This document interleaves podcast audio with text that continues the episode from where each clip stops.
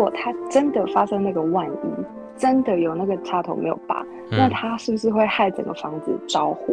那害整个房子着火，是不是就会害其他人也遭殃？所以这其实不是因为他没有办法走出那个想法，而是真正的原因是因为他觉得他要负责任，保护其他人也不要受伤。嗯，嗯对，所以，但是。哇，我真的觉得讲这这串话越讲越焦虑。欢迎光临。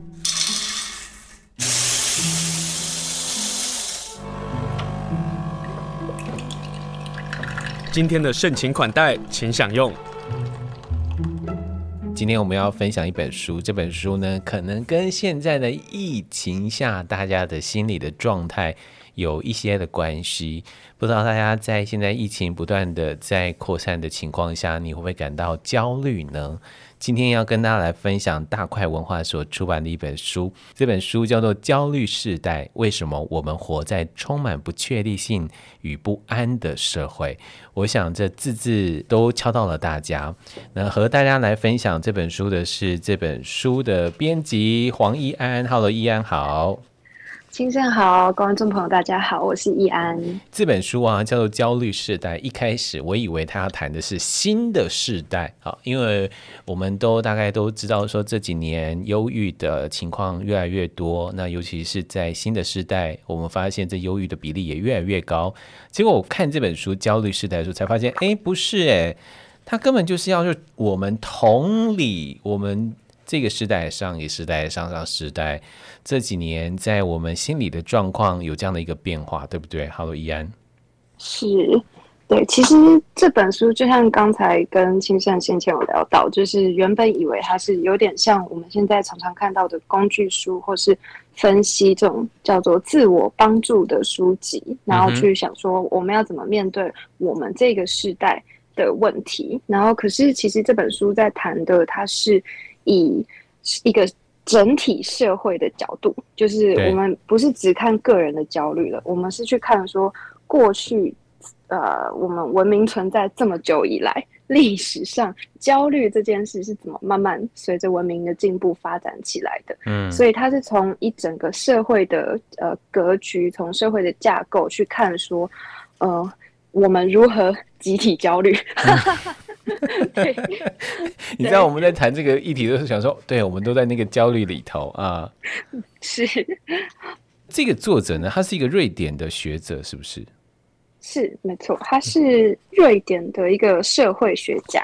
嗯，那他这个作者，其实我觉得还蛮有趣的。其实他，我记得他曾经说过，他一开始是想要呃念心理学。然后，但是因为那时候他还是个学生，那我记得是说，他如果要继续往下读的话，他好像需要先累积呃一点工作经验，所以他就跑去呃咖啡馆还是酒馆当那个服务生。嗯哼，就当了一年之后，他就决定天啊，他不要学心理学了，因为他就是遇到 各式各样，就是呃客人，就是因为去咖啡馆或酒馆，客人都喜欢跟服务生聊天嘛。对对，所以他已经。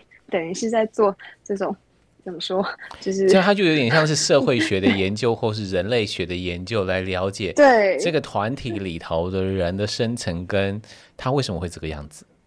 对，没错，嗯、所以他的兴趣重心就直接转移到了社会学这样子。对，可是他为什么想要出这个书呢？因为这个书，老实说，呃，要花很长的时间写。对他。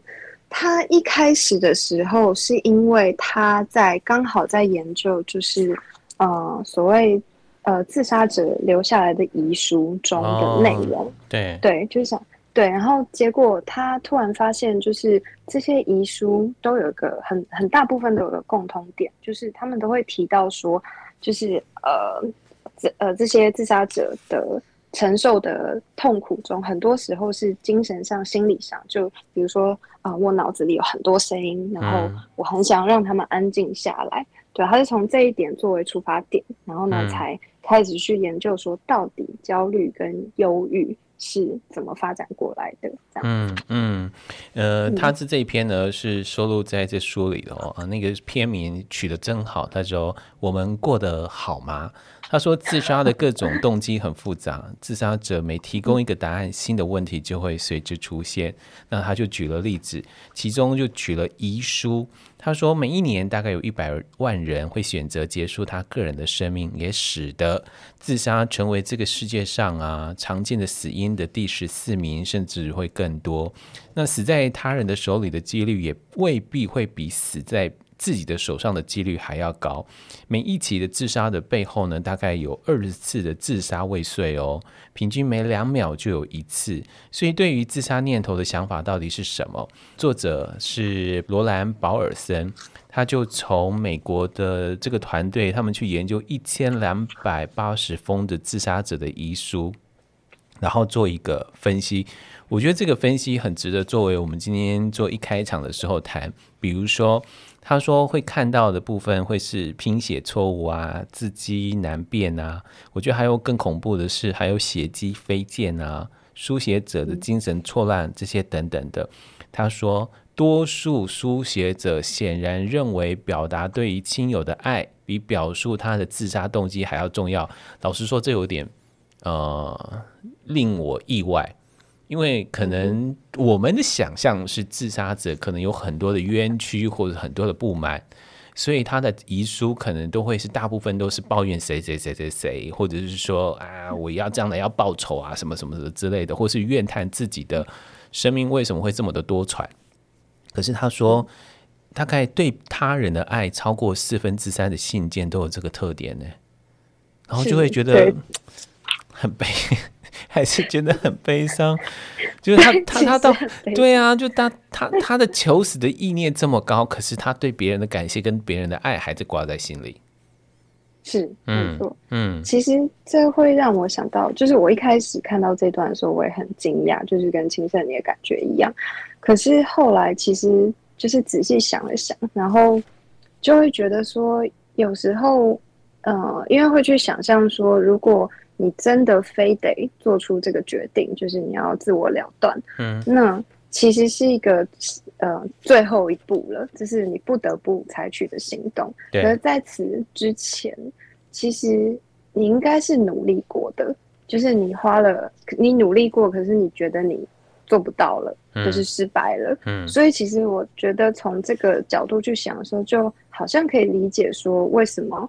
他们会在遗书里留下说，都是对他人的爱，因为他们很想要努力去，呃，不管是修复跟他人的关系也好，或者是说改善跟他人关系也好，或是改善自己的状况，嗯，就是想要消除这些痛苦的事情嘛。可是最后努力了这么久，这么多，还是没能做到，然后这是一个。很大的遗憾，嗯，然后最后，对，就是我觉得从这个思路去想的时候，就觉得啊，好像好像有那么一点对道理在，嗯吧。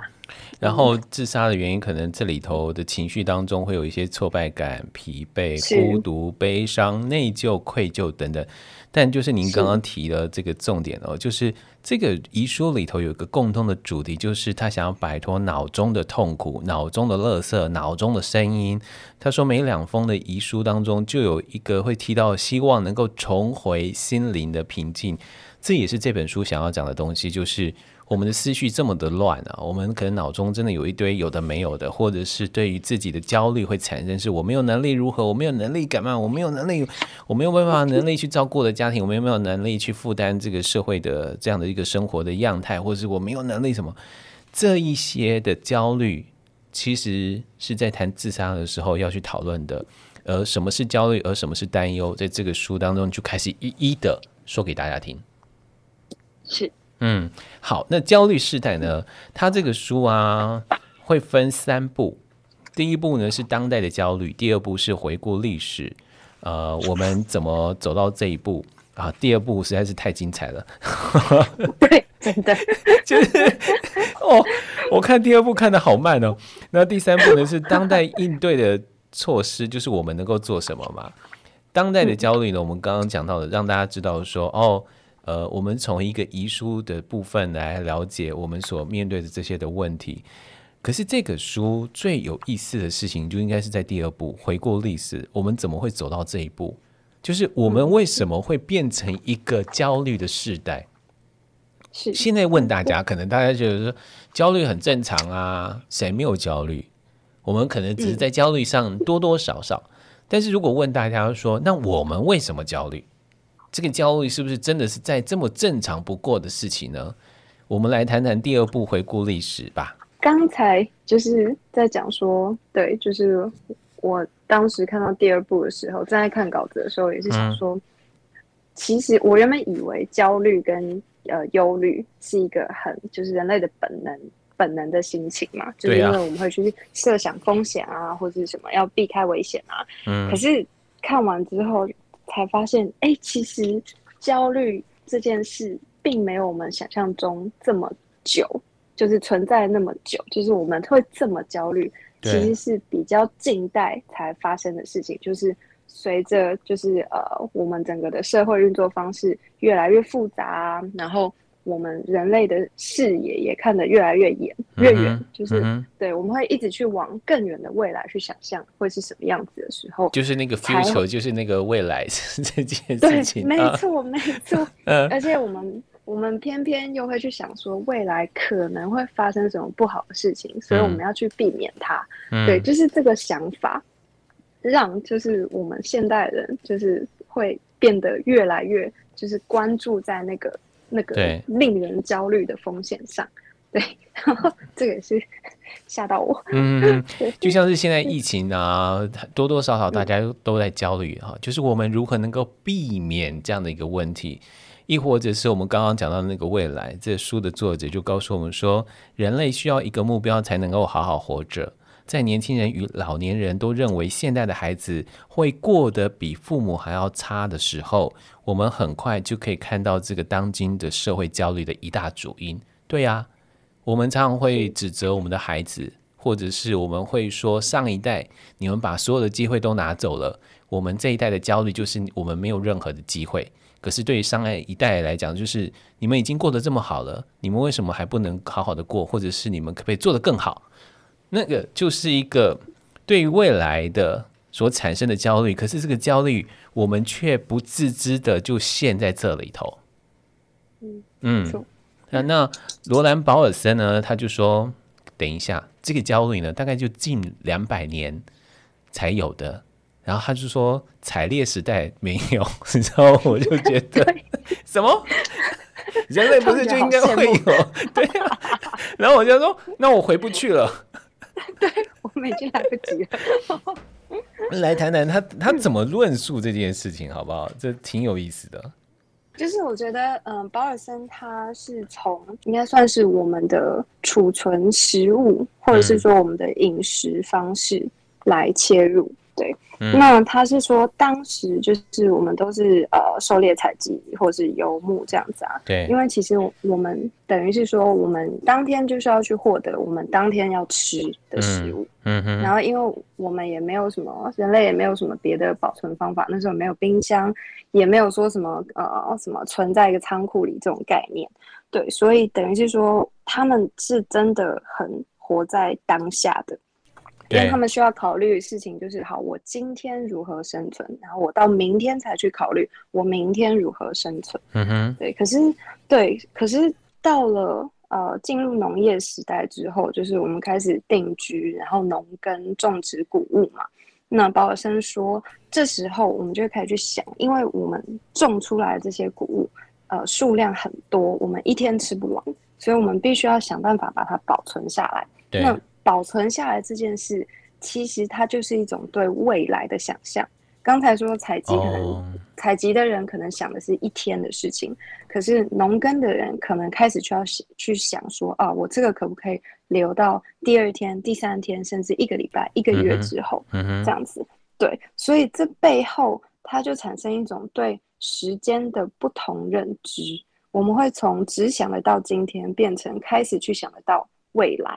那对。这种对，然后我觉得保尔森在这边说的就是，正是因为我们开始会去想象未来，所以才会衍生出啊，那未来万一有什么，会有什么风险，会发生什么事情，那就又接到刚才就是我们说啊，我们因为会不断去想象去未来会发生什么事情，所以才会开始出现这么多焦虑的反应，这样子。嗯，所以当我们在讨论焦虑的时候，不妨从这个方面来看到我们人类的眼镜。从眼镜当中认识焦虑的时候，我们对于焦虑就不会说我一定要治愈焦虑。但是这书当中就是说，人类称之为我们刚刚讲的那个消耗啊，就是即时的消耗，就是我们今天吃就吃完了。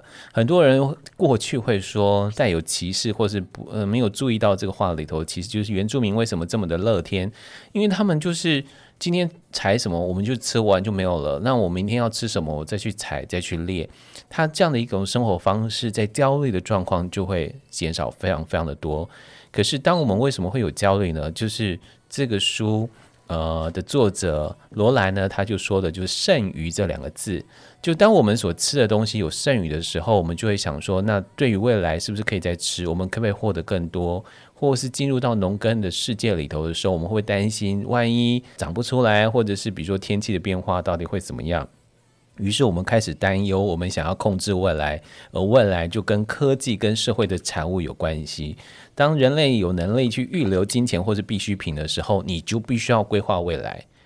这样子，我们人就开始陷入在那个不断的焦虑的环境里头。是真的。对，然后再从那个剩余这部分，他又开始谈那个贫富差距。他说，剩余呢，透过剩余，我们开始意识到人类当前面临的贫富差距。所以，当农业的效益越高，各部的这个贫富的差距有越大。呃，我们为什么会走到这个阶段，或者是我们其实没有自知到我们在贫富的差距上已经产生越来越大的差距了？那我们人在这个焦虑上，其实要回头看到我们在这个当代的劳动者的充满的忧虑，充满忧虑当中还包括了奴性。就是过去的上一个世代常常就觉得他们要为这个公司着想，可是这个新的世代为什么不会为公司着想？我觉得这跟罗兰所谈的东西还是有很大很大的关系，包括风险。呃，我们先进个广告，跟大家来谈一谈作者提到的风险。这书里边有一篇叫做《世界作为一种风险》，他就举了一个罹患癌症的女性。的故事来说，呃，就是你去做健康检查的时候啊，万一有两个医生走进来的时候，特别是如果你是做癌症检查，你会不会觉得完蛋了？怎么会两个医师走进来？是不是我真的罹患癌症了呢？是不是我真的病入膏肓了呢？是不是我已经走到末期了呢？这个念头，这叫做焦虑。当我们对于我们未知的事情产生有很多的念头的时候，这就是焦虑，而从这里头的故事中，作者呢，罗兰又谈到这件事情。他说，风险它其实是来自意大利文的一个动词，叫做“敢于行动”。敢于行动就代表是风险。诶，那听起来风险还不错啊。那但是这个书《焦虑时代》其实谈了很多关于风险这件事情。好，包括我们现在在面对疫情的时候，我们要不要到餐厅吃饭？我们要不要进出一些场合？包括我要访问来宾的时候，他来宾可能来自某一区的人，我要访问医生，那我是不是也在那个风险当中？当我在处在那个情绪里头的时候，我们就要看见我们自己的焦虑。所以今天呢，跟大家来分享这本好书，叫做《焦虑时代》。呃，易安来谈谈风险吧。我觉得刚才讲到书中有提到说，呃，有一位病人他去检做癌症检查嘛，然后他就很焦虑，说一看到两个医生进来就焦虑的不行。然后我觉得，呃，另外一个很有感的故事就是，我们出门前都会就是想要去检查说啊，插头有没有拔啊，然后或是电灯有没有关啊，对，或者是我我常常我常常会有一个状况是那个熨斗，就是烫衣服的熨斗 到底有没有拔？我真的每次只要烫完衬衫出门，我就很痛恨我穿衬衫的原因，所以我很少很少穿衬衫的原因在这里，就是 我每次穿了衬衫出门，我就开到一半想说，那熨斗的那个电到底插头到底没有拔，那个焦虑就产生啦。对，没错，而且，有可能这个念头就会跟着你一直从出门，对，你没有你你你今天你没有回头去检查，那个焦虑就会一直在，然后一直到你回家，确定。你没有拔，你有拔插头为止。对对，要么就是我必须掉头回去，再回去检查，然后发现我拔了。对对，呃、那我们我觉得对我们来说，可能都是很日常的景象。可是，如果当它变成一种就是焦虑的症状，那比如说我们会说强迫症嘛。嗯、那书里面有提到，就是有一个人，有个男子，他就是这个念头变得太过于就是塞满他的脑袋，嗯、所以导致他出门每一次只要走出家门，他一定要折回家好几次检查。明明他自己也知道，他真的。插头都拔了，然后什么电灯都关了，嗯、他但他就是一定要回去回家，嗯、不然他就是没有办法安心，他就没有办法继续做对接下来的事情。对对对，然后我觉得这里面这背后真的很有一件很有趣的心态，就是因为他这么做不是因为他呃真的没有办法放下心，而是因为。他觉得，如果说，就是他真正在想的，其实是，如果他真的真的发生那个万一，真的有那个插头没有拔，嗯、那他是不是会害整个房子着火？那害整个房子着火，是不是就会害就是其他人也遭殃？所以这其实不是因为他没有办法呃走出那个想法，而是真正的原因是因为他觉得他要负责任，保护其他人也不要。受伤，嗯，嗯对，所以，但是，哇，我真的觉得讲这这串话越讲越焦虑。他就是作者说，责任比你去冒险，比你有勇气还要更重要，因为我们必须要承担这些责任。好啦，其实我们的焦虑都是这些啊。我们做孩子的焦虑会是什么？比如说，我们到底会不会带疫情给我们的父母亲？然后我们所作所为会不会影响到我们家人？亦或者是这书也有谈到一些，呃，我我们可能被家人照顾，我们可能被家人支持，所以我们有那个责任，必须要照顾或是做得更好，表现得更好。那这样的一个过程当中，它就是一个焦虑的文化的产生。没错，只是我想要补充一下刚才的，就是，嗯、呃，所以这种呃日这种风险啊，就是我们想要去规避。让其他人受到伤害的风险，嗯，可是其实我们在这么做的同时，我们其实也是为自己增加风险。嗯，比如说，我们可能就要花更多时间去检查，啊，呃，这里有没有危险啊？插头有没有拔啊？或者我们的手有没有洗呀？对。可是我们不断的这样子规避风险，然后增加自我的风险，那这到底有没有一个尽头？嗯，我觉得作者保尔森他在。这本书里面，他在讲风险的时候，他想要强调的是这个。嗯、我们好像很理性的去说，哦，我们可以避开这个风险，然后选择另外一个比较小的风险。可是这个其实是它是会无限增值的，对，你不可能永远就是避掉所有一切就是不好的事情。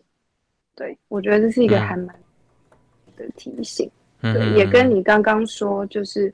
他说：“风险在呃意大利文的原文其实是指勇于行动，就是勇于承担风险的，做一些有风险的事情，这样子。”嗯。好，所以他就是推断了三种风险了，一个是灾难变成一种诱因，第二个是伦理道德被精密的计算的取代，然后风险对抗风险这些等等的。他举了一个很简单的一个例子哦，除了癌症病患的人，他可能一直多想了一些事情。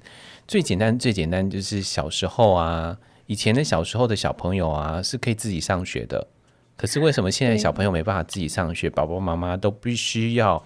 开车，然后送到校园门口，因为我们从小就会被灌输一个事情是：你不要去相信别人哦。像这样的一个过度关心，其实或者是让孩子习惯用批判的一个角度去看待我们身边的人，但也同样的看到这个世代的父母的担忧，所以这个也是一个风险。就是我们面对风险的时候，我们到底怎么看待？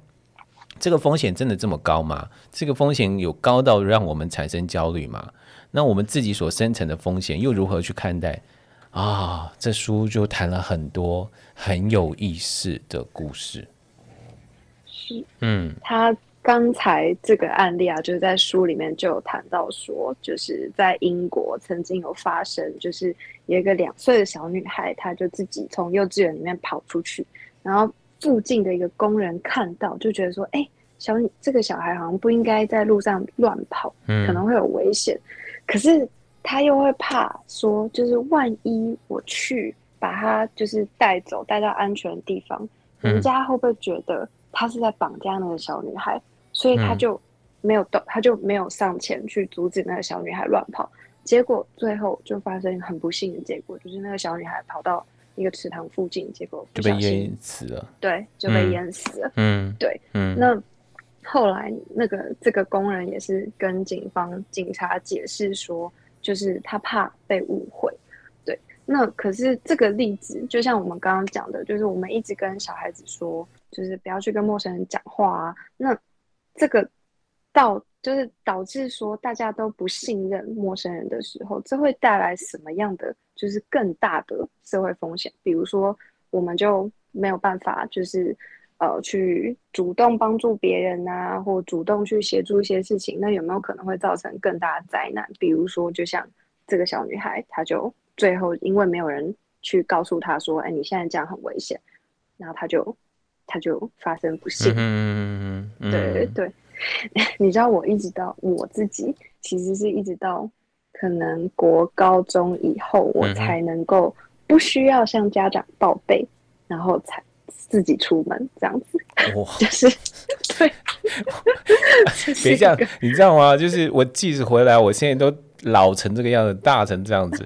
我回来工作的第几天呢、啊？有一天我大概很晚回来哦。你知道在台北十一二点回家很正常，对不对？是。然后我就忘了，我就回乡下了嘛。十一点我还没回到家，然后就接到我老爸的电话，他说：“你为什么还没有回来？”他那个焦虑就产生了。可是想说，天哪，我都已经几岁了。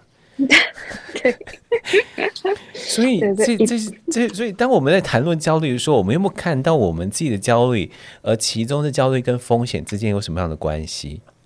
然后这风险呢，又跟宗教信仰，又跟性，然后又跟呃侵害又有很大的关系。哦，侵害又是另外一个。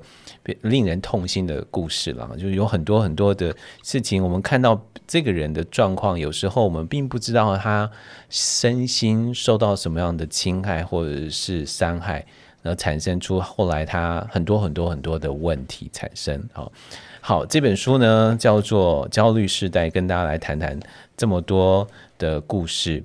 其中啊，我对于有几个故事，比如说弗洛伊德害人的事情。你知道 这书这书提了很多这些心理学家的故事，然后呢，我很喜欢看这类的书籍，是我拼拼凑凑知道这些呃心理学家的故事。比如说弗洛伊德，就说这个男生啊，弗林克，他当时三十八岁，已经结婚十年喽，然后他是美国前途最光明的精神分析师。然后有一天呢，他就飞到维也纳，然后跟弗洛伊德进行培训的分析。然后回到美国之后，他就变了一个人，因为弗洛伊德跟他说：“弗林克，你是一个潜在的同性恋。”这句话就让他陷入在那个东西，然后导致人家离婚，然后甚至于很多很多的事情发生。你知道，我就觉得弗洛伊德好想骂脏话。没错，我看到我看第一次看到那段的时候，我也是想说啊，这是。对啊，就是，是认真的吗？也太夸张了。我我觉得不是说什么，就是你是什么潜在的同性恋，或者你是伪同性恋，什么这样子，不是这个，是我们重点不是这个，是我们人的某句话对某个人说的某一句话，可能就会造成他的那个焦虑，而焦虑产生心理上的疾病跟后面的问题。没错，嗯，因为我觉得那个故事。最让我震惊的就是，因为是我记得弗洛伊德跟弗林克是师徒嘛，嗯，对，然后他们都是搞精神分析的，所以当弗洛伊德跟他讲这句话的时候，就是以他们的、嗯、以他们那一派的认知，就会觉得说，你今天说我是前呃，我有什么什么什么状况的时候，嗯，嗯，如果我自己觉得。我不是啊，对。那在他们眼中，他就会觉得说，哦，那你一定是，因为你有这种抵抗之心，就代表你不确定嘛。好惨哦，好惨啊，真的好 惨哦。对，所以真的就是一句话，嗯，然后那个人就整个就是整个对自我的理解啊什么就全部大乱，所以才会导致，对，对他就会觉得说啊，那我搞不好我真的是因为我这么抵抗这个想法，那我只好跟我老婆离婚了。对，就是。就是这后面导致出来的后面整个悲剧，都会让人觉得哇，天哪！就是 对，这这也是为什么我们看很多的台湾的励志的书籍，常常会说，我们不要把别人的一句话放在心里头，那也是人家无心的一句话啊。就像这书当中，就是说，在权势的漩涡当中，任何的问题，任何的担忧。都不会单纯被当成问题或是担忧，光是问题跟担忧的存在，我们就开始去认为是不是某个地方出了错？如果不是世界出了错，那肯定是我们哪里不对劲。然后觉得这个书提醒了我们很多哦，但是焦虑时代啊，我们还是要谈谈 那个解决之道。我们不能让大家跟着我们焦虑。好，可是他提到了佛教，哎。面对治疗这件事情呢、啊，是真的可以用这种所谓的心灵宁静平和这件事情来做改变吗？哦、呃，我觉得他他想要讲的重点是什么？嗯，嗯是在说，为了是要让我们去接受说，因为这个世界就是不确定的嘛。我们如果是接纳了这件事的时候，我们自然就会对那些风险没有那么焦虑。嗯嗯，对，然后。对，但是并不代表说，就是他他这边也有提出一个很好的提醒，就是我们现在很容易会去想说，哦，那这是不是就代表说我们要接纳发生的我们身上发生的一切事情，或是身边周遭发生的一切不幸呢？嗯，他说也不是这样的，因为这其实也对我们的心理是很不好，我们不能就是对。每一件事都说哦，没关系，没关系，没关系。嗯嗯、就是他说的接纳，是指说，当我们今天，呃，比如说为了某件事情很伤心难过，或者是说我们很担心，我们开始担心接下来可能会发生什么，比如说考试可能会考零分啊之类的，或是比如说今天的访问什么东西都讲不出来，我什么东西都讲不出来。对不起，造成你的焦虑啊。没有，不会，不会，嗯、没有。这边觉得他说的就很好，就是。那你就接受，对，你就是会担心，对，没有关系，你就是会担心，你不需要去刻意让自己不要焦虑这件事情，嗯，但你也不需要一直去就是钻牛角尖在那个焦虑上面。你其实我的想法就是，那就是表示说，我们就是做我们能够做到的部分就好。那如果真的就是你尽力了，然后你还就是可能还是。成果可能不尽如意，你也不要觉得这是你自己的问题，你自己的错。嗯，对，我觉得我在这边，我在保尔森这一段里面，他讲的这种佛教的接纳的方法，对我来说是这样的。嗯嗯，他说我的理智向我发出的基本讯息是有毒的，焦虑是我必须对抗的敌人。那我们如何能够面对这个问题？就是要跟大家相处，对不对？是，所谓接纳，就是我们并没有去否定我们所产生的所有的感受。那接纳的重点不是要去干涉思想，不是要去干涉感觉，不是要去干涉印象，而是让他们保持原本的样貌，而不将它诋毁或是淡化。佛教的基本的论点就是说，我们既不是自己的思想。也不是自己的感觉，我们的精神跟心智会根据我们无法掌控的印象跟经验，我我觉得很重要。是，我们会我们的精神跟心智会根据我们无法掌控的印象跟经验来运行。所以，我们能够做的是什么呢？他说，我们只能控制自己的行为，根据基于价值的目标来采取行动的能力，就是我们能够做我们想要做的事情。这件事情。就很重要，是嗯，所以呢，这个话也回到我们，我还是要谈谈，就是现在大家最大的焦虑就是在疫情。我们知道现在有这些状况，那我们也不要去否定，或者是自己觉得自己安全。我们能够做的就是我们可以做什么，透过这个当下的这个状况，我们去看到自己的焦虑跟自己的忧虑，而其中就会希望大家能够透过这本书。能够更了解自己所处的这个当下，所面对的这个问题。最后呢，你有要再提醒我们听众朋友的吗？嗯、最后就是当然希望，呃，应该是说，我也想要再提一次，就是这本书作者保尔森在写这本书的时候，他提出一个看起来好像很轻描淡写，但我觉得是一个很重要的事情，就是他说，这不是一本个人自我帮助的书籍，而是是一个整个社会来协助每一个人的一本书。嗯、对，对，我觉得这是非常重要的，因为我们会看到我们自己的焦虑跟痛苦没有错，对，可是我们不能忘记说，其实大家都是这样。所以我们可以把我们的关心跟关注，就是在扩大到我们周围的人，嗯、然后这样子，其实呃，我们能够舒缓焦虑的速度，其实以整个是，就是我们如果是以大家一起来做的方式的话，就会比较快。嗯，对，嗯，对。然后这是我很希望，就是在做这本书之后，很希望就是读者朋友可以认识到的一点嘛。嗯哼哼，对，就是我们要互相。保持着良善的态度跟关怀的心态，对，对，一起帮助彼此，舒缓彼此的焦虑。嗯，好，所以更重要的就是这件事情，就是我们如何一起帮助我们，然后找到一些可以改变的行动。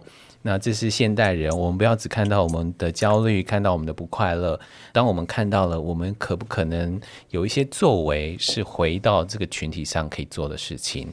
今天非常谢谢黄怡安跟我们来介绍罗兰保尔森他所写的这本书《焦虑世代：为什么我们活在充满不确定性与不安的社会》，跟大家来分享。谢谢依安接受访问，谢谢您，谢谢清盛，谢谢各位观众朋友，谢谢。